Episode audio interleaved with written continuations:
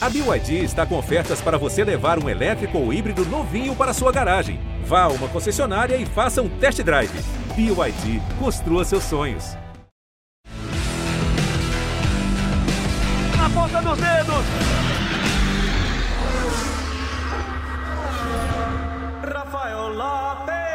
Voando baixo, e a gente está começando mais uma edição aqui do podcast Na Ponta dos Dedos. Estou apresentando dessa vez, porque o nosso Bruno Fonseca está de férias, está no chinelinho. Então, eu, nessas duas próximas semanas, vou assumir o papel de apresentador aqui do podcast Na Ponta dos Dedos, que está na edição 75, a terceira dessa terceira temporada do podcast. Passou rápido isso tudo, né? E a gente tem um convidado muito especial para falar dessa semana, que teve Fórmula 1 no último fim de semana. Semana que vem vai ter etapa da Fórmula E em Valência, abertura da temporada da Stock Car, que promete muito para essa temporada, um grid cheio, cheio de estrelas, com novidades, a gente vai falar muito daqui a pouco. E para comentar isso, eu estou ao lado do Pedro Lopes, que é produtor de automobilismo do Grupo Globo, é setorista de Fórmula 1 e outros esportes a motor do GE. Oi, Pedro, tudo bem? O que você achou do último fim de semana e o que você espera para a próxima semana, que promete bastante velocidade? Fala, Rafa. Fala, Felipe. Uma boa noite. É, mais uma vez, uma honra de participar daqui. Eu acho que o GP da Emília-Romana foi daquele jeito que o fã ama. Chuva, acidente, é, grandes recuperações, todos os elementos, e óbvio, sem ninguém sair ferido, todos os elementos que o fã ama. E no próximo fim de semana, além da Fórmula E, a gente tem a estreia do Felipe em Goiânia na Stock Car, mas não só dele, também do Tony Canaan, do Rubinho e dos campeões, é, Ricardo Maurício, Daniel Serra, enfim, Thiago Camilo, mais uma vez na tentativa de título. Eu acho que, assim, é, é 2021, para quem gosta de velocidade, é um excelente ano. O Pedro já entregou nosso convidado, né? Tava fazendo suspensezinho. Oh, Rafa, desculpa, desculpa, não sabia. Tá tranquilo, você já é de casa. Deixa eu pegar aqui o currículo do Felipe, eu separei aqui bastante coisa para falar dele. Ó, são 11 vitórias na Fórmula 1, 41 pódios, 16 pole positions, 27 largadas na primeira fila, 15 voltas mais rápidas, 269 largadas, né? tem todo aquele, aquele critério, né? aquela disputa de GPs, largadas, vamos com largadas, 269 largadas, e o vice-campeonato da temporada de 2008, aquele final de campeonato que ninguém esquece até hoje. Felipe Massa, que correu as últimas duas temporadas na Fórmula E, na equipe Venturi, é presidente da Comissão Internacional de Kart da FIA. Não, não falta coisa para o Felipe fazer, né? O Felipe,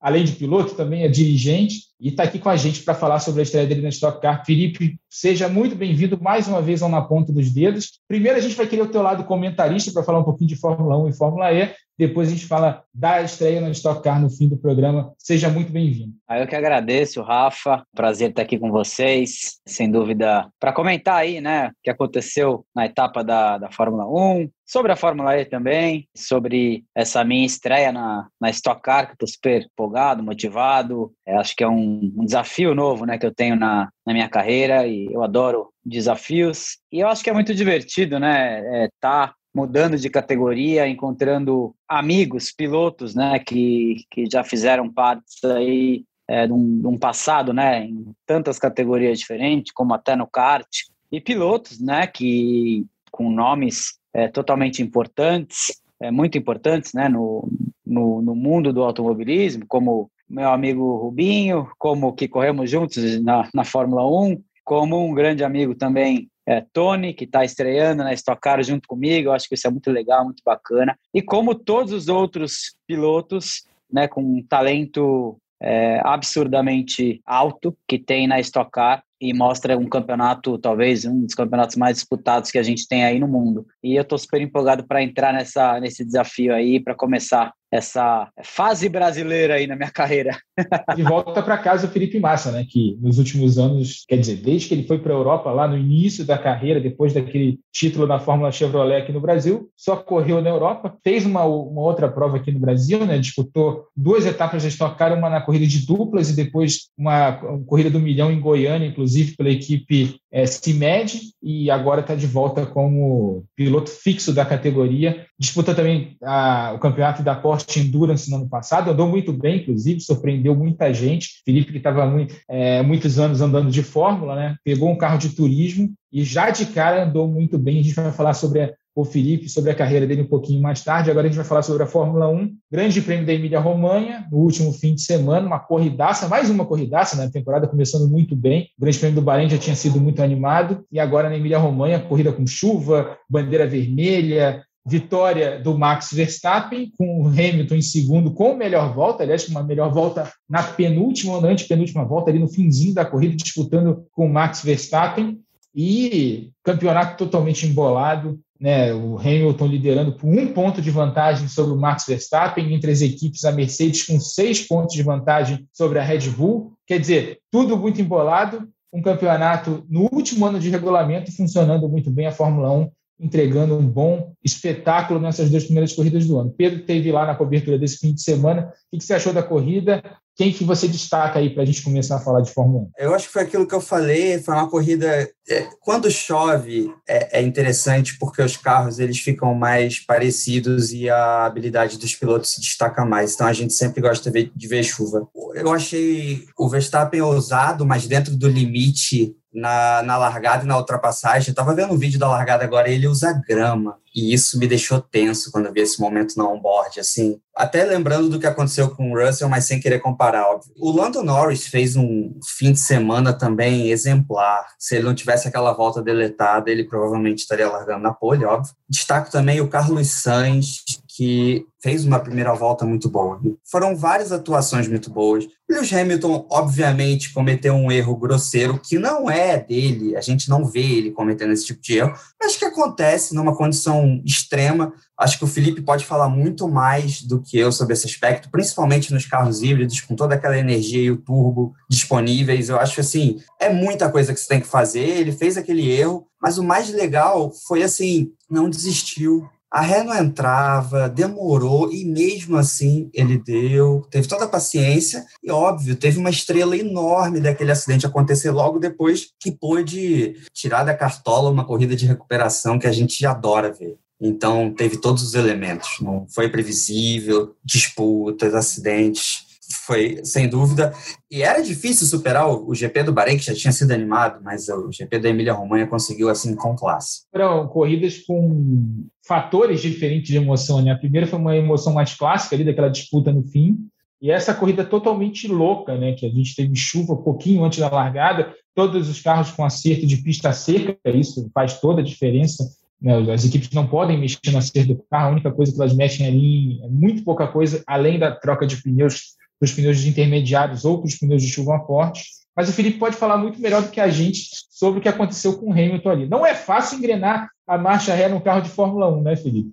Bom, é, eu acho que, em primeiro lugar, é, não dá para entrar só no caso Hamilton. Acho que primeiro a gente tem que falar da corrida, que foi uma corrida excepcional. Foi uma corrida onde acho que a corrida que a gente quer assistir todo momento, né, com disputas com outros pilotos, né, é, com chances de vencer, como a gente viu o Verstappen aí primeiro fazendo uma largada incrível, né? E, e indo lá, logo de terceiro para primeiro e mostrando que eu tô aqui. O negócio não vai ser tão fácil da, é, como parece, entendeu? E mostrando, acho que uma habilidade incrível. Acho que o Verstappen mostra que ele ele está num momento onde ele precisa de um carro. Talvez ele esteja aí no seu melhor, na sua melhor oportunidade de um carro mais competitivo para estar tá disputando de igual para igual com o Hamilton, né, com a Mercedes. E eu acho que uma corrida onde tudo aconteceu, uma corrida com, com uma, uma condição né, é, como essa, a gente não pode esquecer que não é só a chuva, é a chuva num num dia frio, né? E que isso faz as, as, a corrida mais difícil ainda. Se você olhar quantos pilotos sofreram com aquecimento de pneu, quantos pilotos erraram, quantos pilotos saíram da pista, né? Se, é, como pilotos fizeram uma corrida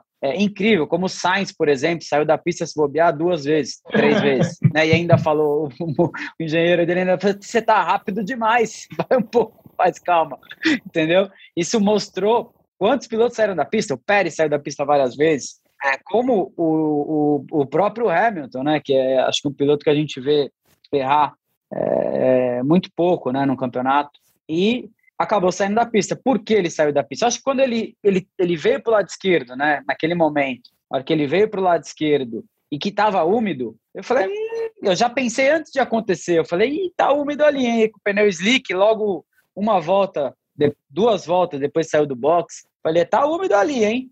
E aí ele você vê que ele começa a perder o carro, o carro não vira, vai reto. E aí, tipo assim, é, muita gente falou, pô, mas o que, que ele fez, né, cara? Pô, ele botou a ré, aí ele botou, andou muito pouco para trás, deveria ter andado um pouco mais para trás, ele andou muito pouco para trás. Aí ele botou a primeira, andou para frente e não dava, o muro tava lá ainda. Aí ele botou a ré de novo, aí ele pensou, ando mais um pouco mais para pôr primeiro aí o carro já vai conseguir andar, que seria o mais rápido para ele. Na, se, se, ele consegue andar só um pouquinho para trás e o carro já em direita ele põe em primeiro, ele consegue sair mais rápido da pista. Mas aí ele pensou, vou totalmente de ré né, é, na, na brita e que acho que pelo show valeu, né? Porque todo mundo fala da, da esse momento onde ele saiu da brita totalmente é, de ré e não, né, tipo, andou um pouquinho para trás, tentou pôr o primeiro e sair. Então ele fez algo que deu um show para a corrida, logicamente. Agora, fora isso, com todo respeito que eu tenho é, pelo Hamilton, é, pelo piloto que ele é, excepcional, pelos títulos que ele tem, pelos recordes que ele tem e merece, né, sem, sem nenhuma dúvida, né, todos os, os recordes que ele tem. Mas ele tem muita sorte também, hein? Ele tem muita sorte, porque pô, na volta que ele ficou parado um minuto na, na brita, praticamente, foi bem no momento onde acontece um acidente é, que aconteceu né, com o Russell e com, com, com o Bottas, e de nono ou décimo, onde ele nunca iria conseguir chegar, talvez nem, entre os cinco primeiros, né? É, o tanto que ele ficou, né? Numa situação normal, se ele voltasse e não tivesse um safety car ou uma bandeira vermelha. E logo acontece uma bandeira vermelha, né? Onde todo mundo para o box, todo mundo volta para a posição. E logicamente aí a gente não pode é, é, nem negar né, o, a habilidade que ele tem de vir passando e vir é, voltando né, é, a luta e a posição que ele deveria chegar, que no final chegou, né, que, que era o segundo lugar. E ele poderia até estar disputando a vitória, porque ele era mais rápido que o Verstappen em uma, em uma grande parte da corrida, né? Logicamente, chegar e passar é outra história, mas ele poderia estar numa situação normal, poderia estar disputando a vitória também. Mas isso, isso mostra a corrida é, incrível que, que a gente assistiu. Mostra o Lando Norris fazendo uma excelente corrida, Sainz também. Acho que o acidente, né? Acho que vale a pena a gente comentar também o acidente do, do Russell e do Bottas, porque Bottas mexeu um pouquinho, sim, mas o Lando Norris era, era, era aquele momento. Eu preciso ultrapassar o Bottas, porque é o cara que eu estou disputando, né? É o piloto aonde eu vou tentar qualquer oportunidade mostrar que eu posso pegar o lugar dele, né? Então eu acho que isso mostra aquela situação que tipo, cara, vou, a chance que eu tenho de ultrapassar de Williams, o Bottas, numa situação onde uma corrida muito ruim, né, que ele que ele que ele fez, falta de ritmo, se você comparar o ritmo dele com com o, com o Hamilton, ele usou toda a oportunidade, infelizmente acabou acontecendo o que aconteceu. Eu acho que talvez aquela aquele momento de ele sair, querer brigar e querer discutir, eu acho que ele tomou um susto. Eu acho que foi mais um susto e depois ele, aquele momento, né, é, com meio que nervoso, meio assustado, acho que ele talvez tomou o caminho errado, né? É, mas eu acho que e outra, né? A gente não pode esquecer também de mencionar uma corrida muito difícil, talvez outra corrida muito difícil, depois de tantas, né, do ano passado, do, do Vettel também, que é uma situação muito crítica também, né? Eu acho que quanto aos outros, né, nada muito a, a, a dizer, aconteceu, ultrapassagem, é, ritmo bom de alguns, talvez um pouco menos de outros, mas uma corrida muito legal. É, o Felipe adiantou. Acho que eu falei demais aqui, mas pelo menos eu fui falando. Fui empolgando e fui falando. É, o Felipe adiantou. Você viu quanto assunto teve na corrida de ontem? A gente falou do Hamilton, né? até escrevi lá no Voando Baixo, no blog, uma frase do Nelson Rodrigues, né? Com a sorte, com sorte você atravessa o mundo, sem sorte você não atravessa a rua. Verdade. E, foi, e assim, o que aconteceu com o Hamilton foi totalmente fora do comum. Um safety car em seguida uma bandeira vermelha que ele pôde recuperar a volta e voltar ali para a briga e com isso fez o show de habilidade que ele mostrou nas últimas voltas e chegou em segundo lugar. O Pedro até tava, participou da cobertura e na segunda-feira também comandou a cobertura no GE o Russell chegou já a pedir desculpa pro Bottas, né, daquela reação que ele teve. Né? Eu, queria eu queria falar, a gente está falando da questão da, da sorte, eu também encaro um pouco como estrela, porque às vezes quando a gente fala sorte, o pessoal fala, não, a galera não entende que a gente não está é, tirando o mérito do cara, não é isso. Mas eu fico imaginando o cara no cockpit é, engatando a ré e será que ele sabe que ele vai terminar aquela corrida com um ponto na liderança. Impossível ele ter essa noção, né? Então, isso acho que mostra a virada de eventos assim muito, muito rápido. Quanto ao Russell, ele. Primeiro que ele tomou um coel do, do Toto Wolff, que falou que, como um piloto de desenvolvimento Mercedes, você precisa ter uma visão global, né? Então você não se põe numa, numa situação daquela de risco. Deu mais uma porradinha dizendo que num, num ano de, de teto orçamentário é, pode ter sido mais pressão, você tem que pensar nisso também. Então talvez a Mercedes tenha que adiar um pouco é, atualizações no carro e tudo mais. E aí ele, de cabeça mais fria hoje, provavelmente recebeu uma ligação, um zap ali, pediu desculpa, é, pediu desculpa ao Bottas por tudo que falou, porque realmente a atitude dele de ir lá no carro, dar um tapinha, é complicada. Acho que na, o Felipe tem muita experiência para falar é, que uma das coisas que o piloto tem é muito difícil. É, realmente, eu nunca andei a 300 km para falar e nem bati para saber o nível de adrenalina pipocando. Mas eu acho que você tem que sempre ter em mente, cara, vou dar uma olhada no replay. Porque você pode achar que está 100% certo e depois você vir que não. Enfim. Agora, é o que o Felipe falou também, cara. Era a oportunidade do moleque, abriu a asa, tava no vácuo, tava voando, viu o espaço. É a velha frase do Senna. Você não vai? Então, cara, sai da pista. Qualquer um iria ali. E aí o Bottas faz um movimento de defesa, volta, ele vai um pouco para grama, pneu de leak e roda. Então, assim, determinar um culpado é difícil. Eu acho que foi um incidente de corrida. O, o, o Russell foi um pouquinho afobado e também na reclamação dele mas aí hoje ele já pediu desculpa a, a, a, Williams também, a todo mundo que, que ficou decepcionado com as atitudes dele. Eu acho que, na verdade, é, é uma situação né, onde o, o piloto é jovem, o piloto precisa mostrar, o piloto quer, quer usar qualquer oportunidade né, para mostrar aquilo que ele é capaz. E ele é capaz. Ele é um piloto, na minha opinião, que tem um talento gigante. Ele é um piloto que pode estar tá na Mercedes, e se ele tiver a chance de correr na Mercedes, ele vai mostrar como a única chance que ele teve de correr na Mercedes, a corrida era dele, ele ia vencer aquela corrida, né? É, é, como a primeira oportunidade que ele teve, já ia sair com uma vitória, e infelizmente aconteceu tudo aquilo que aconteceu no boxe, ele perdeu a chance que ele teve, né? E então é aquele momento onde você tem que mostrar, onde você tem que tentar usar qualquer tipo de oportunidade, né? E eu acho que, tipo assim, logicamente, se eu tivesse que apontar quem estava mais errado, na minha opinião, era mais o Russell, né? Porque é, o lado de fora estava um pouco úmido. O Bottas, logicamente, deu uma, uma mexidinha de leve e tal. Acho que ele acabou vindo muito para o lado direito. Ele poderia ter ficado um pouco mais do lado esquerdo, porque tinha um espaço, não estava grudado um carro no outro, né? Tinha um espacinho de um carro para o outro. É, então, se eu tiver talvez que culpar um pouco, culparia um pouquinho mais o Russell, mas eu acho que ele mostrou realmente depois de sair fazer, né, talvez um, um erro, né, que estava nervoso, isso pode acontecer, mas mostrar sua humildade, pedir desculpa, né, e, falar que, que realmente acabei abusando, pediu desculpa para a equipe, pediu desculpa para o Bottas e poderia ter tomado um tranco, mas eu acho que, que isso mostra onde você mostra a sua humildade, né? E eu acho que ele mostrou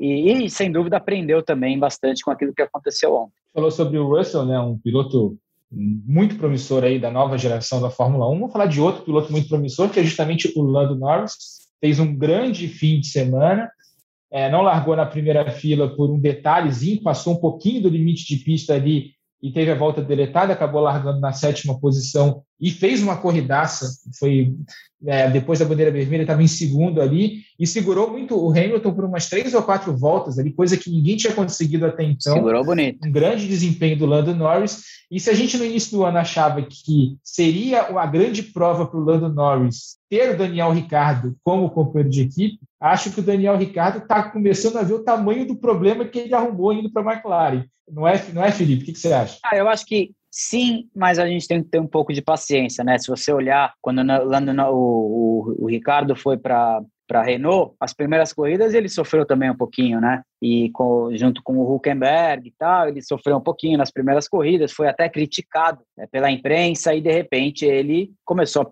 pegar o ritmo dele e mostrou quanto ele evoluiu, né? Tá, sei lá, da, da, metade do campeonato, do primeiro ano dele na Renault até é, o ano passado. O ano passado ele fez um campeonato muito bom com, com a Renault. E eu acho que a gente tem que ter um pouco de paciência, porque a gente sabe o talento que ele tem, a gente sabe o piloto que ele é. Logicamente, ele tem um piloto muito competitivo do lado dele, que é o que vem mostrando, né? O Lando Norris, talvez já muito mais estável dentro da equipe, já muito mais confiante dentro da equipe, já conhecendo muito mais a equipe também, o carro. Eu acho que isso ajuda, sem dúvida, um piloto. E mais, acho que com um pouco de calma, lá, já já a gente vai ter os dois aí brigando a cada corrida, que é o que eu acho que pode acontecer. Outro destaque da corrida, a gente falou do desempenho do Sainz no início da prova, no início do programa. Teve também, claro, o desempenho da Ferrari como um todo. Né? A gente teve o Charles Leclerc na quarta posição, com desempenho super consistente numa olhada, ele sempre muito regular e não, assim, a gente não viu grandes erros do, do Leclerc. Todo mundo errou na corrida, não tem muito jeito, né? Tava chovendo, tava frio, mas a gente não viu grandes erros do, do Charles durante a prova. E o Charles Sainz, mesmo com aquele início de prova complicado, dando umas escapadinhas, chegou na quinta posição, trazendo aí a Ferrari, dando uma esperança para a Ferrari,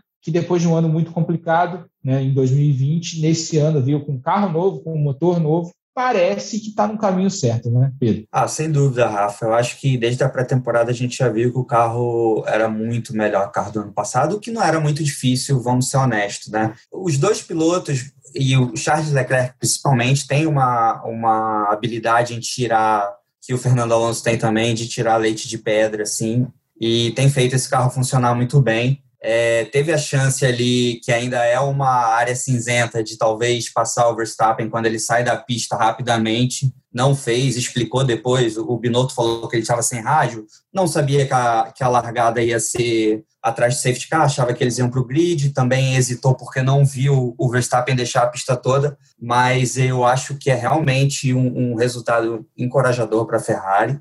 Não sei se vai desafiar por vitórias. Talvez numa dessas corridas malucas que a gente veja de o, Bottas está fazendo o que está fazendo e o Hamilton talvez sair da corrida e a RBR possa é, é, desafiar. A gente vai ter que, como o Felipe pediu, paciência também, ter paciência com a Ferrari para ver. Mas, assim, para o fã é, é maravilhoso ver a escuderia brigando ali. E a gente ter duelo entre Mercedes, McLaren, RBR e Ferrari, isso é, só enriquece o campeonato. É, a gente, o Felipe mencionou, e é o último tema de Fórmula 1 para a gente passar para a Fórmula E, Sebastian Vettel. Né? A fase do Sebastian Vettel é complicada.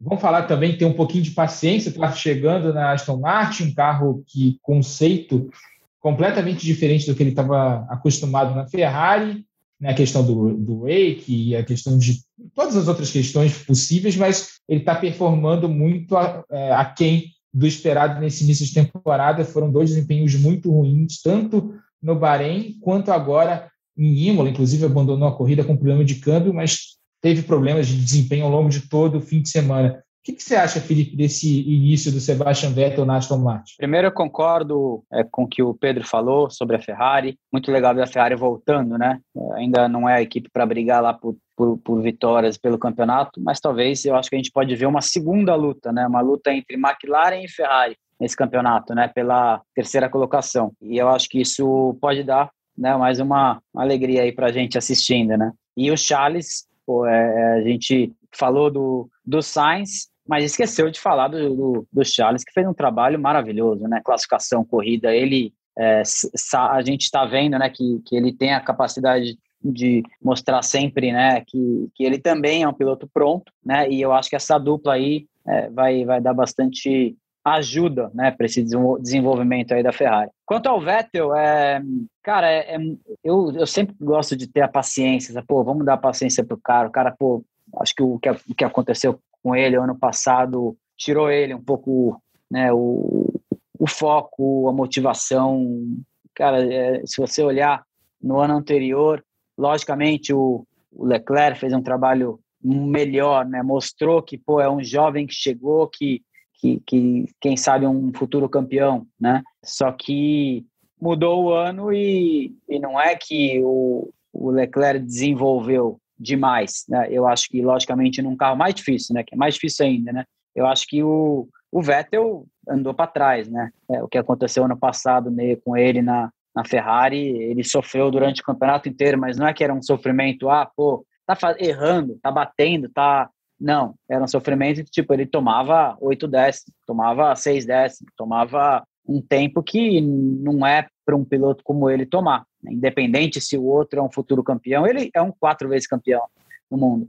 E aí mudou, eu achei que essa mudança, né, para a cabeça dele, para ele poderia ser algo positivo. Eu acho, acho que às vezes você, pô, está muito tempo numa equipe, momentos bacanas, momentos difíceis e pressão, ainda mais uma equipe como a Ferrari, né? Eu acho que uma mudança pode te trazer algo, uma motivação extra ou algo positivo, né? E, e infelizmente não aconteceu. Logicamente, tivemos duas corridas só até agora de Fórmula 1. Cara, mas não é que ele, ah, vamos dar um pouco de tempo. Ele já entrou numa equipe onde o, a, o companheiro de equipe dele não é a referência comparando com o que ele tinha antes, comparando com, com os pilotos que a gente está acostumado a ver, que é um cara talentoso para disputar um campeonato, né? É, então, ele, ele andar assim, tomar um tempo que ele está tomando e sofrer do jeito que ele está sofrendo, por exemplo, um acidente que ele causou na corrida do Bahrein não é para o Vettel causar um acidente daquele. Então, infelizmente, ele, é, ele tem que mostrar logo. Eu acho, eu acho que está numa situação onde não é que ele precisa melhorar um pouquinho, né? Dois, três, ele precisa melhorar meio segundo e precisa voltar a ser aquilo que ele era, né? Senão, existe uma grande chance até de ele é, virar as costas e parar. Não sei, porque tem um certo limite, né? Onde você começa a tomar porrada, mas eu acho que quando esse tempo começa a passar, né? Um tempo grande aí, as coisas começam a mudar até no psicológico do piloto. E você teve também, né, Felipe, essa uma experiência parecida com a do Vettel de sair da Ferrari e ir para uma equipe nova, ter uma motivação, mas foi uma história diferente, foi uma história daquele primeiro ano muito bom, depois de 2015 e até coincidentemente também foi é, companheiro do Stroll. Eu acho que o problema do Vettel também é esse. É, você pode dizer que a Aston Martin estava reclamando da mudança do assoalho, que é um carro de reiki baixo, que eles estão sofrendo e tudo mais. Você pode reclamar do carro, mas não quando seu companheiro termina em sétimo, termina dentro dos pontos e você termina lá atrás. Eu acho que é aí que complica. Se os dois tivessem com desempenho ruim, pô, beleza. Mas não é o que está acontecendo e eu acho que isso aí deve entrar na cabeça dele de uma forma bem complicada. Mudou para uma renovação, esperava essa renovação e acabou se vendo num, num cenário tão desafiador quanto era o da Ferrari, de ter que se provar contra um piloto jovem de novo, correr atrás de um prejuízo que parece ser grande depois de duas etapas. É lógico, cada equipe tem o seu problema, é muito difícil a gente responder pelo problema dos outros, né? Sem estar tá lá, sem saber, sem acompanhar. Tem o problema do reiki, tem. Mercedes também tem o problema do reiki, o Hamilton estava lá disputando a vitória. Então, tipo, tem um lado, né, que é um problema do reiki, ou tem o outro lado que não acredito que talvez o problema da Aston Martin seja só o reiki, mas uma equipe menor e que tem alguma coisa que eles estão passando lá. Não sei se copiaram direito o carro esse ano também ou não. então, é, é, é, é mais, é, é, não é só esse né, o problema. Então, é, vamos analisar, dar um pouco de tempo, mas eu acho que a, a pressão que ele está em cima dele, né, ele tem que mostrar. Né, e, ele, e eu acho que ele, ele deve estar tá querendo de qualquer jeito mostrar, porque eu acho que quando você vive um momento desse, é muito turbulento para a cabeça de um piloto, né? Até um piloto que, pô, foi quatro vezes campeão do mundo, né? E nunca teve, ele nunca teve um problema assim de, tipo, tomar tempo num companheiro de equipe em todo, toda a história dele, né? Onde ele teve nos últimos dois anos, no ano passado e esse ano. Então, é um momento onde alguma coisa mudou e eu espero que eu realmente eu torço muito é, para ele, né? Eu espero que ele encontre, eu espero que ele se ache e volte a ser aquilo que ele que ele pode ser, né? Como o talento que ele tem. Alguma coisa aconteceu que tomara que volte o mais rápido possível. Bom, a próxima corrida da Fórmula 1 promete também, é no Grande Prêmio de Portugal, né? Segundo ano seguido que Portugal vai estar de volta à Fórmula 1. Circuito de Portimão, montanha-russa portuguesa. A gente vai falar mais disso nas próximas edições do podcast na Ponta dos Dedos. Agora a gente vai falar de Fórmula E. Esse final de semana a gente tem a rodada dupla, mais uma rodada dupla nessa temporada, depois da Arábia Saudita e de Roma, né, na Itália. A gente tem Valência, na Espanha. Segunda vez que a Fórmula E vai correr no circuito permanente, já correu no Autódromo Hermanos Rodrigues, no México, num traçado diferente, é claro, mas correu no circuito permanente e agora corre em Valência, né, a pista onde a Fórmula E costuma testar, mas que vai ter uma configuração diferente de pista. No campeonato, a gente tem a liderança do Sam Bird, da Jaguar, com 43 pontos, vitória na segunda corrida do ano. Mitch Evans é o segundo colocado também da Jaguar, com 39. O Robin Frins, Robin Frins, né, da Virgin, é o terceiro colocado, com 34. Stoffel Van Dorn, 33 é o quarto. E o Nick De Vries, 32 é o quinto. Os dois pilotos da Mercedes ali na quarta e na quinta posições. A gente viu nas primeiras corridas do ano que a Mercedes e a Jaguar pintam como as grandes equipes dessa temporada, mas você vê que pelo desempenho da Virgin, por exemplo, que usa o trem de força da Audi, a Audi pode chegar nessa briga também. O Felipe correu lá nas últimas duas temporadas na Fórmula E. Eu queria, para começar esse papo de Fórmula E, só para tirar uma dúvida com o Felipe. É muito diferente o carro da Fórmula E, essa história do motor elétrico em relação ao motor a combustão? É muito diferente. É completamente um outro carro, né? Uma outra história, comparando com toda aquela que você teve na sua, na sua carreira, né? É, mas não é por isso, não é pelo, por, pelo carro ser elétrico. Eu acho que isso não tem, não, isso, esse é o menor problema de todos, né? Até porque um carro acelera, um carro freia, lógico que esse é, o, é, é a situação, mas é um carro feito completamente diferente. É um carro que não tem a menor aerodinâmica, não tem nem menor grip aerodinâmico, que praticamente a maior parte dos carros de Fórmula tem, começa lá embaixo, né, e vai aumentando dependendo qual categoria que você vai subindo, Fórmula 4, Fórmula 3, é, Fórmula 2 e Fórmula 1. É, cada categoria vai aumentando o grip que você tem até chegar na Fórmula 1 e ter um carro tá, grudado no chão, né, pneu largo e tudo mais, e com potência, é, e na Fórmula E é exatamente o contrário. Na Fórmula E é um carro que tem pouca, pouco grip, você guia deslizando o tempo todo. É um carro muito difícil em freada. É como um kartzão, Felipe? É co... Não, um kart tem grip, né, cara? Um kart tem grip. Um kart, um, um kart é diferente, porque o kart é mais ou menos parecido com Fórmula, né, desses que eu, que eu normal, né, que eu tô, que eu tô é, como eu disse, né? O Fórmula E é um carro que não tem grip nenhum e é um carro que tem pneu radial. Além de não ter grip, tem pneu radial entendeu? E, e, o mais difícil de um carro de Fórmula E, você guiar rápido, é você ter, você ter a capacidade de entender as referências na pista, porque a maior parte das voltas que você dá, você dá com uma potência muito abaixo. Aí, de repente, você tem uma volta na, no treino para você preparar a classificação. Aí você sai para classificar onde você tem uma volta com a, uma potência que é uma, uma diferença muito grande. Então você sabe que, tipo, se você frear no lugar que você freia é, com, com a potência mais fraca, você, vai, não, vai, você não faz a curva. O carro não para, entendeu? Então, a parte da freada é muito difícil. Isso para classificação eu estou falando, né? E para corrida é, um, é uma mentalidade completamente diferente. É uma mentalidade onde você tem que ser talvez mais um engenheiro, né? Uma, um raciocínio rápido, né? Para você calcular a corrida do começo até o final, saber quando você pode atacar, quando você tem que não não acelerar, acelerar o menos possível, e tentar é, é, recarregar sua bateria o máximo possível para você ter a hora que você precisar. Então, é, é, um, é uma conta muito mais num lado engenheiro do que de um lado piloto. O piloto perdeu a posição, ele quer passar. Ou o piloto está segurando o carro, ele quer segurar. Entendeu? O piloto está atrás, ele quer tentar mergulhar. E você não pode. Porque se você fizer isso, a, a volta seguinte, puta, eu usei bateria demais, e agora? O que, eu faço? Só que aí o cara tá, tá atrás para te passar também. Então, tipo assim, aí o que, que eu faço? Pô, ultrapassei o cara, agora eu vou arrancar o pé e o cara vai me ultrapassar de novo, porque cara, tem, tem muito cálculo no meio. E isso é, sem dúvida, é difícil. Né? Difícil e diferente, né? É uma coisa que, que a maior parte dos pilotos nunca fizeram na carreira inteira. Isso não é que tipo você tem que economizar um pouco de, de combustível. É, você tem que economizar muita bateria, a corrida inteira. Então é, é uma mentalidade completamente diferente. E você não pode, além de economizar bateria, você não pode esquentar demais a bateria, porque senão ela não funciona. Ainda tem a questão do modo ataque, do fan boost, que são tudo são todos componentes táticos para a corrida, lado engenheiro Sim. e lado estrategista também. Sim. E que isso é muito legal. Isso, na, na, na minha opinião, é, é, algo muito bacana no campeonato. Eu acho que as pistas são difíceis e também é, as pistas de rua tem muito, tem muito circuito bacana. A gente viu de Roma, né, é, que é um circuito muito legal. Tem o da, da Arábia Saudita também. Tem tantos circuitos legais. Assim, a ideia do campeonato é muito boa.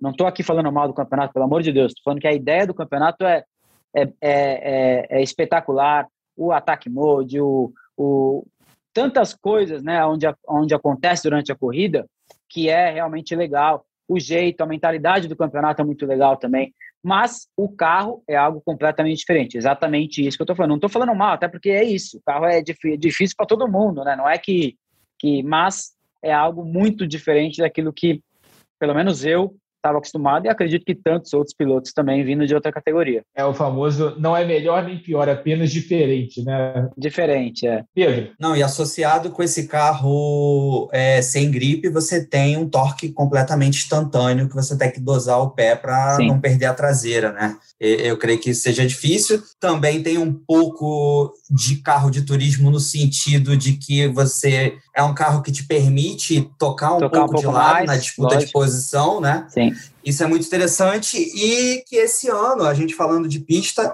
vai correr em Mônaco num circuito muito similar ao da Fórmula 1 e eu estou ansiosíssimo para ver como é que vai ser isso com os carros da Fórmula E. Ah, eu acho que essa corrida é onde eu sinto mais falta de não estar lá esse ano, só para a corrida de Mônaco. O resto, não, eu estou feliz em estar né, em tá vindo para estocar, sem dúvida, acho que é uma experiência nova para mim, mas acho que correr em Mônaco é, sem dúvida, sempre uma emoção né, para cada piloto e eu acho que vai ser uma, uma emoção grande para os pilotos da Fórmula E esse ano. Ah, e, e, o mais interessante. Correr em Mônaco é uma pista normal, né? Isso o mais a pista inteira. O mais interessante de Mônaco, né? Que a gente estava falando, inclusive, na primeira corrida do ano, que na segunda corrida aqui em Roma, né? Na segunda etapa do ano, Roma foi o segundo circuito, maior circuito da história da Fórmula 1 com 3 km e 30, se não me engano. 3 km e 300 metros. Mônaco vai ser o maior circuito da história da, da Fórmula E e é o menor da Fórmula 1, né? Você vê os paradoxos do automobilismo. Caramba! é verdade, é uma diferença aí. É, é mas mostra outro, exatamente o que eu estava falando. Fórmula E é completamente diferente. E a gente está com uma temporada muito legal, né? A gente viu as duas corridas de Roma, as duas corridas da Arábia Saudita. A gente tem quatro vencedores diferentes em quatro provas: o Van Dorn, o De Vries, o, o Jean-Henrique Verne e o, justamente o Sam Butt, que é o líder do campeonato. Três equipes diferentes vencendo. A única equipe que venceu duas vezes foi a Mercedes, que fez o dever de casa, né? a gente fala isso sempre nas transmissões. Fez, você preparou muito bem a entrada dela como equipe oficial e nesse ano não fossem os erros do. É, o problema que ela teve na segunda corrida na Arábia Saudita com, com a questão do freio, tem o acidente do Eduardo Mortara lá no treino no livre, né, que eles tiveram que mudar toda a configuração de, de freio, é, o software do carro, né? E depois um, o errinho ali do De Vries na segunda corrida de Roma. A Mercedes era para estar mais na frente do campeonato e de pilotos. Não, e teve, e teve o erro do Van Dorn também é, na verdade. primeira corrida em Roma, onde ele poderia ter vencido até, se bobear. Verdade. Ele estava ali na, na, disputa pela vitória. Vencido não, mas ele, taria, ele teria chegado no pódio. Ele poderia ter feito um pódio e uma vitória ainda na, na, nas duas corridas ali. Então, lógico que aconteceu algumas coisinhas, mas eu acho que só para. Eu acho que mostra um, um, campeonato aí disputado, né? Com, com a Jaguar, com a Mercedes. Acho que a Audi pode entrar nessa, até porque o Lucas poderia até ter vencido a primeira corrida também, né? Lá, lá em, em Roma. E, e quem sabe alguma outra equipe aí é, entrando. Eu, talvez a gente viu uma, uma BMW pior esse ano do que estava ano passado, e a Porsche talvez na classificação até mostrou uma boa performance e acho que não conseguiu encaixar ainda. Mas tem, vamos esperar aí. Mas eu acredito que essas equipes que a gente falou no, logo no começo pod, poderá ter uma chance maior esse ano.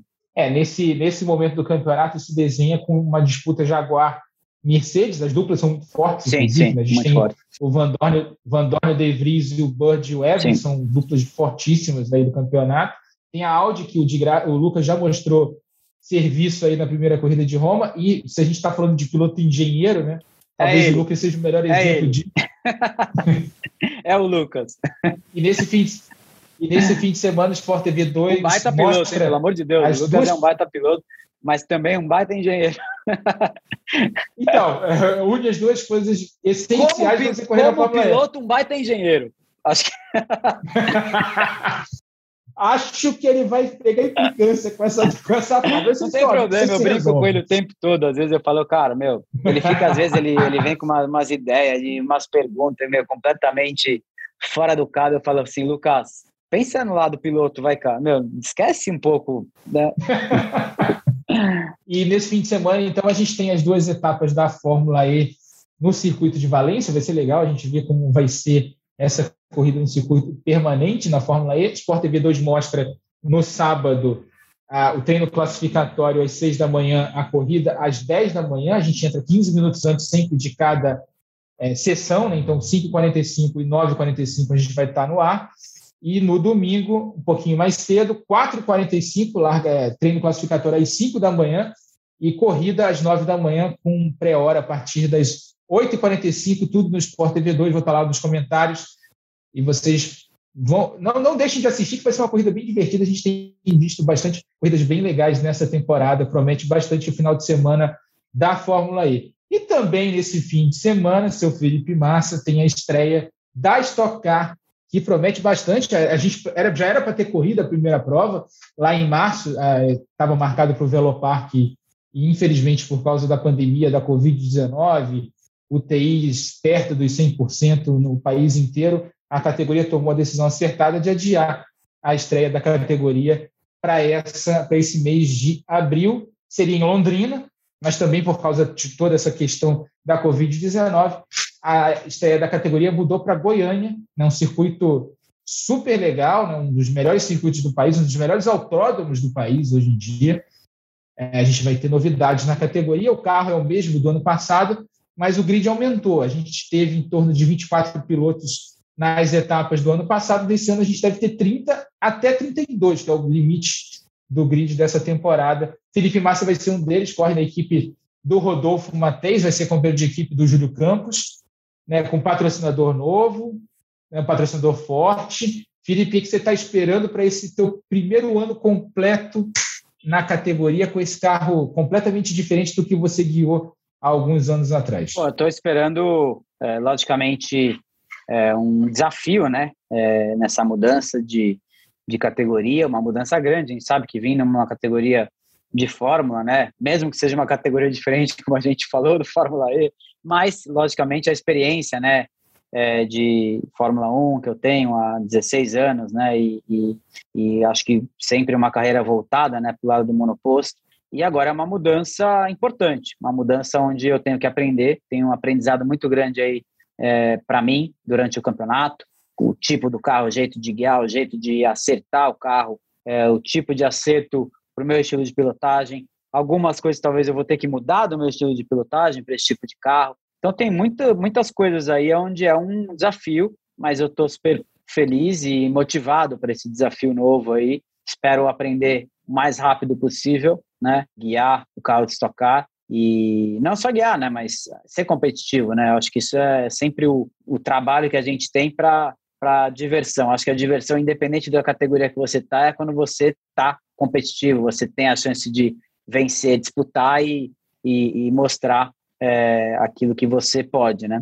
Então eu tenho essa esse desafio aí esse ano, né, para um aprendizado. Tomara que a gente acostume o mais rápido possível é, com o carro, numa equipe interessante, né?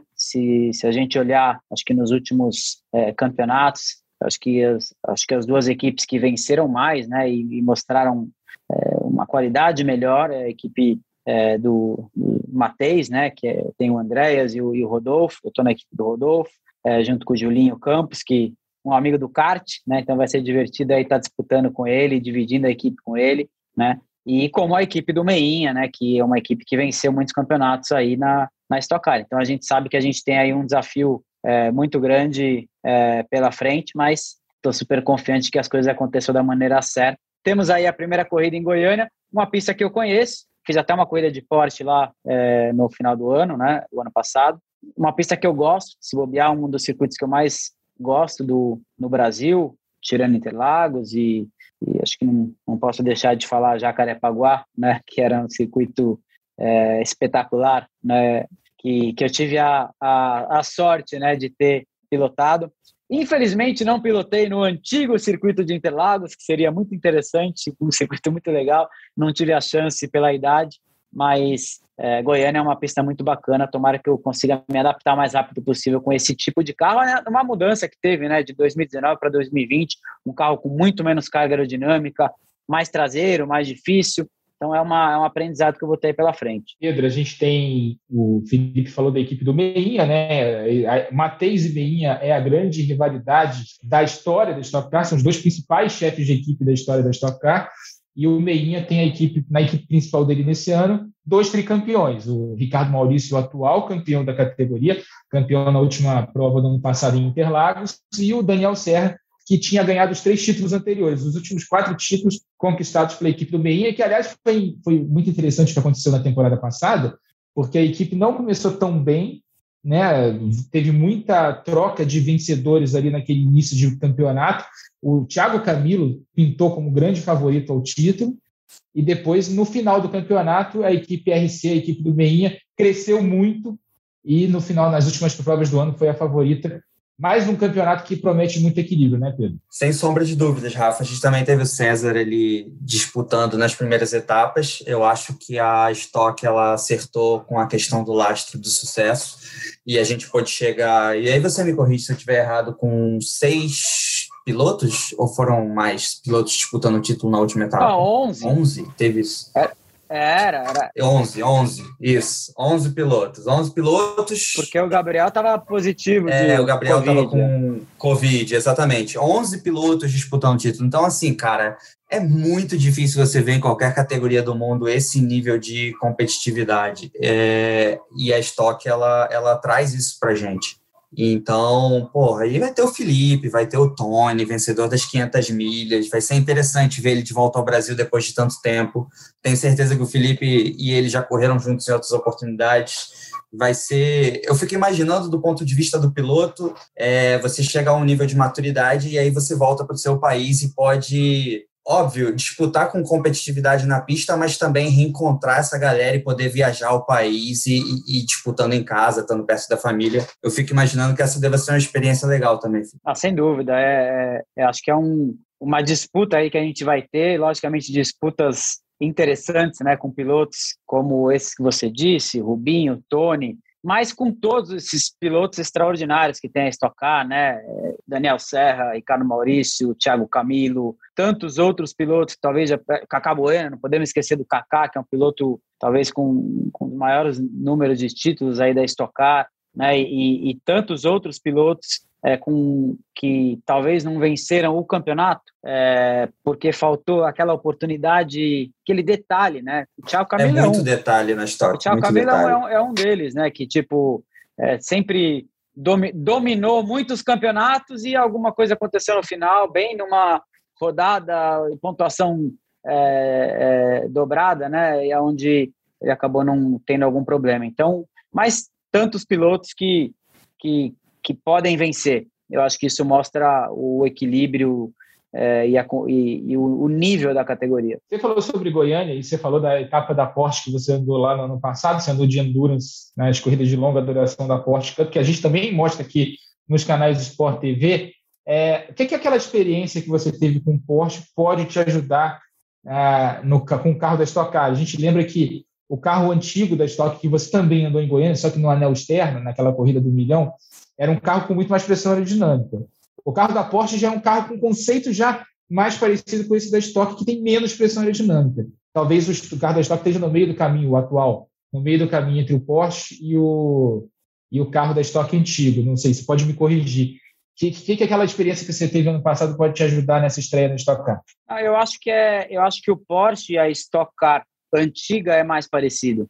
É, se você olhar o tempo de volta, acho que a carga aerodinâmica também, né, o grip que até por pneu também, né, que a que a Porsche tem comparando com a Stock Car, é mais parecido com o carro antigo da Stock Car, né? Se você olhar a diferença de volta, de tempo, em geral, carro difícil de, de diferente, não difícil, diferente de guiar, né? É, mas eu acho que mais parecido. Eu acho que o carro da Stock Car é um carro que, que, que se mostrou muito mais difícil, o carro de hoje, né, da Stock Car, se mostrou muito mais difícil é, por todas as mudanças que eles fizeram para tentar caracterizar o carro mais como um carro de rua, né, com a bateria de um carro de rua, é, tiraram aquele difusor né, atrás, isso faz uma diferença gigante né, na carga aerodinâmica do carro. É um carro um pouco mais pesado que ficou. Então, tudo isso mudou bastante na característica do carro. Né? Então, acho que é, talvez poderia ser um pouco mais simples, mais fácil aprender num carro, o primeiro carro da Stock do que esse, mas estou aí pronto para tudo e tomara que a gente aprenda o mais rápido possível.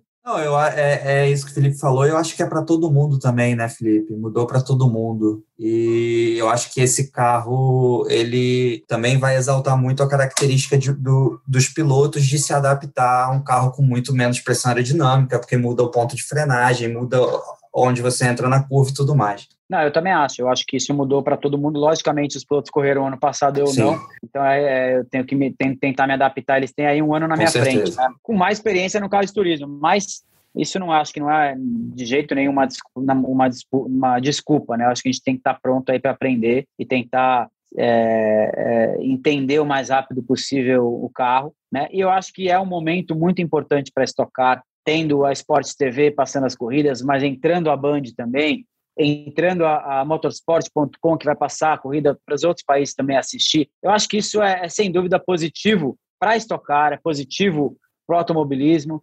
E, e, se você olhar, né, mostra o quanto é positivo, que mostra que o ano passado tinha, sei lá, 24 pilotos, esse ano vai ter mais de 30. Então isso mostra que é um momento importante para estocar. Fico feliz em fazer parte desse momento. É, o formato da corrida mudou também, né, Felipe? A gente tinha até o ano passado duas baterias na maior parte das corridas com uma corrida de duas corridas de 40 minutos mais uma volta, às vezes 30 mais uma volta, dependendo por causa da questão do carro, refrigeração. Ano passado a gente teve umas corridas mais curtas. Nesse ano o formato mudou. São é, a primeira corrida do dia são 25 mais uma volta e a segunda 20 mais uma volta, com intervalo de 5 entre cada corrida, sem parar o carro no grid. Vocês trocam de posição ainda ali andando com safety car. Você nunca viu isso. Acho que vocês também nunca tiveram essa experiência. Vai ser um vai ser legal ver como é que funciona. Acho que o único piloto que teve essa experiência, Felipe, é o Beto Monteiro, que é na Truck, já teve essa experiência na temporada passada, até comentei essa corrida lá em Goiânia. Então ele já tem essa experiência de trocar o grid ali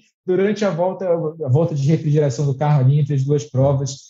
Como é que você está encarando esse novo formato da categoria? É um aprendizado, né? Esse tipo de, de situação, né? Uma corrida em cima da outra, né? É, acho que com essa troca de posições aí no grid, em movimento, eu estava até olhando né, a, a, programação né, dos treinos, eu, eu vi que no final de todos os treinos tem uma simulação. então, acho que eles estão querendo né, que os pilotos entendam 100% como que vai ser essa troca aí, mas eu vi que todos, todo final do, é, do, de cada treino que tiver vai ter essa simulação aí dos carros trocarem em movimento aí. Mas eu não sei se vai ser esse problema todo, até porque tem o, o rádio, é, vai estar tá todo mundo andando devagarzinho, é, você já vai entender mais ou menos a posição que você tem que largar, já sabe o caminho que você tem que ir, quem você tem que deixar passar. Então, eu acho que devagarzinho as coisas podem acontecer. Né? Eles puseram até cinco minutos aí, acho que cinco minutos é um tempo bem é, é, longo né, para tudo isso acontecer. E eu acho que é o aprendizado, o aprendizado dessas duas corridas. Eu acho que até para os pilotos que têm experiência, né, é, muda um pouquinho, né? Então, vamos ver se isso a gente consegue entender e aprender e, e tentar é, fazer um bom trabalho. Estamos entrando na reta final aqui do podcast. Você falou sobre a questão da adaptação. Vocês vão tirar isso de letra. Na primeira corrida vai ter uma outra confusãozinha, na segunda, a partir da segunda etapa, vocês já vão estar craques em fazer essa inversão de grid, que também não é dos grandes, dos maiores problemas, só diferentes, inclusive para quem está assistindo em casa as corridas da Stock Car. Só para trazer aqui um pouco de informação sobre o grid dessa temporada, além do Felipe, que é estreante na categoria, né, vai fazer a primeira temporada completa dele na Stock Car. A gente tem o Christian Han, que vai correr pela Blau é, nesse ano. Temos também o Beto Monteiro, campeão da Truck, né, bicampeão da Copa Truck, vários títulos no, nas corridas de caminhão no Brasil. Vai correr, vai ser companheiro de equipe do Cacá Bueno na Crown Racing. A gente tem, deixa eu pegar aqui, com a lista de estreantes. Tony Canaan, outro piloto super experiente no automobilismo internacional estreando. O Matias Rossi não deve correr essa primeira, essa primeira prova por causa da história. Ah, eu vi que o Max vai é, correr. Max Wilson. Max vai correr. Max Wilson voltando é, ao grid. Fiquei feliz que ele.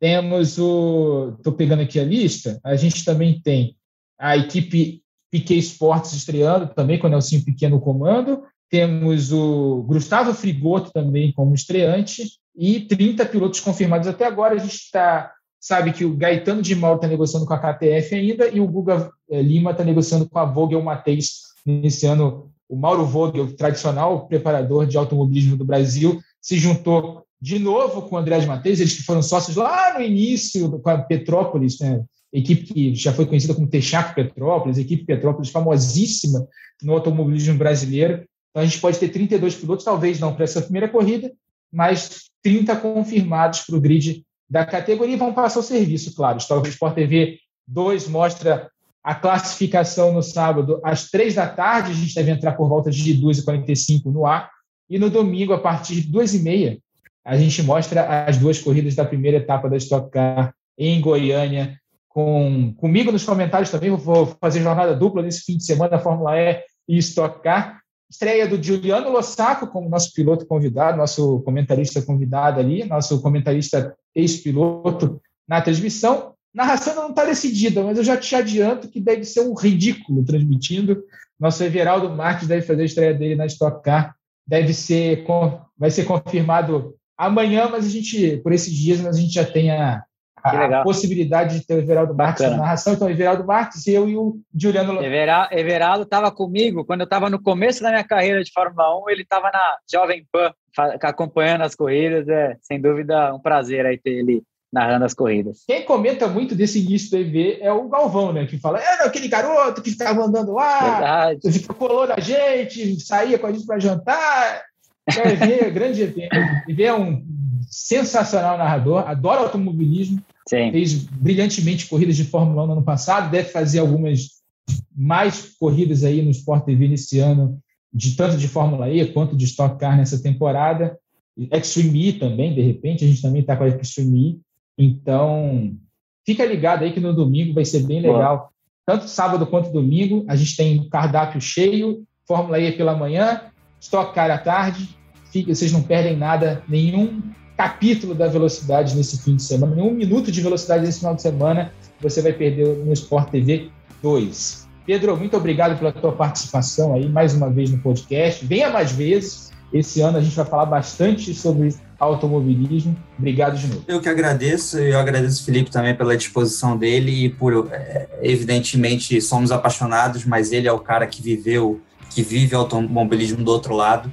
Então, agradeço ele por poder gentilmente trazer para a gente sempre esses insights que enriquecem o nosso conhecimento. Muito obrigado, Felipe. Valeu, Rafa, pela oportunidade. E, claro, Felipe Massa. Ah, eu Pode falar, Felipe. Não, eu que agradeço, né, ao Pedro, ao Rafa, né, um prazer estar aqui com vocês, falando daquilo que a gente ama, né, que é o automobilismo, independente da categoria, a gente está aqui para falar do que tiver que falar, né, do, do automobilismo, que é com sempre, gripe, sem é gripe, sempre um né? prazer, com gripe, sem gripe, no seco, na chuva, é, é, voltando de ré da pista, o que você quiser, aí a gente, a gente inventa aqui é, o que falar e eu acho que isso é um prazer, é uma emoção e acompanha aí as corridas é, no, no Esporte TV 2 e em todos os outros canais também. Eu acho que isso é um, um, um lado muito positivo para o automobilismo, né? E todo mundo sai ganhando, né, no final. E eu gostaria de dizer que eu espero aprender o mais rápido esse carro aí para estar tá competitivo mais rápido. O carro mais bonito da pista eu sei que a gente já tem. então agora tentar fazer esse carro andar lá na frente, né, da, da equipe Lubrax Podium Stock Car Team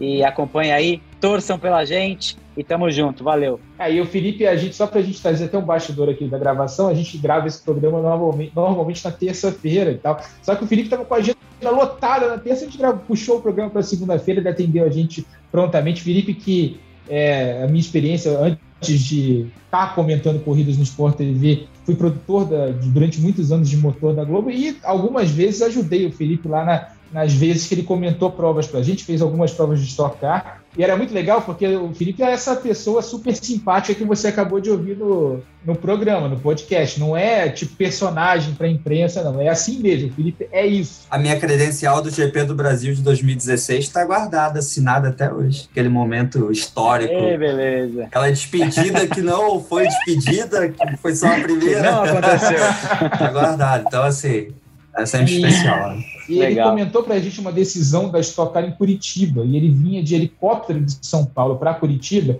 E eu era o cara que ia pegar o Felipe no aeroporto para levar para a cabine. E aí o Felipe é aquele cara né, que atende todo mundo. E a gente tinha que passar no meio do público para chegar na cabine. Aí eu virei para o Felipe e falei, Felipe, não atende ninguém. Ele, pô, mas não vou atender ninguém. Eu falei, fica tranquilo, eu sou, eu sou você, eu tira mal, você fica, você fica de tira bom, entendeu? Eu não deixo, você, você passa, ah, queria, mas ele não tá me deixando, não sei o quê. Bota a culpa em mim que tá de bom tamanho e foi muito legal. O Felipe, às vezes que comentou provas aqui, como a gente você viu agora nesse podcast, comentando sobre Fórmula 1, sobre Fórmula E, falando sobre a experiência dele na Stock Car, é sempre um cara que acrescenta muita coisa e que traz muito conteúdo e que o dia que ele quiser parar de correr e virar comentarista, ele pode super é, super bem, vai se virar super bem, vai ser um dos melhores aí no que, no que, no que a gente faz. A gente fala meio errado, meio, capira, meio caipira, mas a gente fala com vontade. valeu, Felipe. Obrigado de novo aí pela valeu. presença e até a próxima. Tamo junto, valeu. Então, gente, a gente volta na semana que vem com mais um podcast na ponta dos dedos. O Bruno Fonseca ainda vai estar no chinelinho, ainda está de férias na próxima semana, mas a gente volta aqui vai comentar tudo sobre a etapa da Stock Car, sobre as etapas da Fórmula E e, claro, sobre o Grande Prêmio de Portugal de Fórmula 1, que vai ser na outra semana. Esse podcast tem edição da Raíra Randon e do Bruno Mesquita, a coordenação do Rafael Barros, a gerência do André Amaral, velocidade nos canais Globo, emoção na pista. Na ponta dos dedos!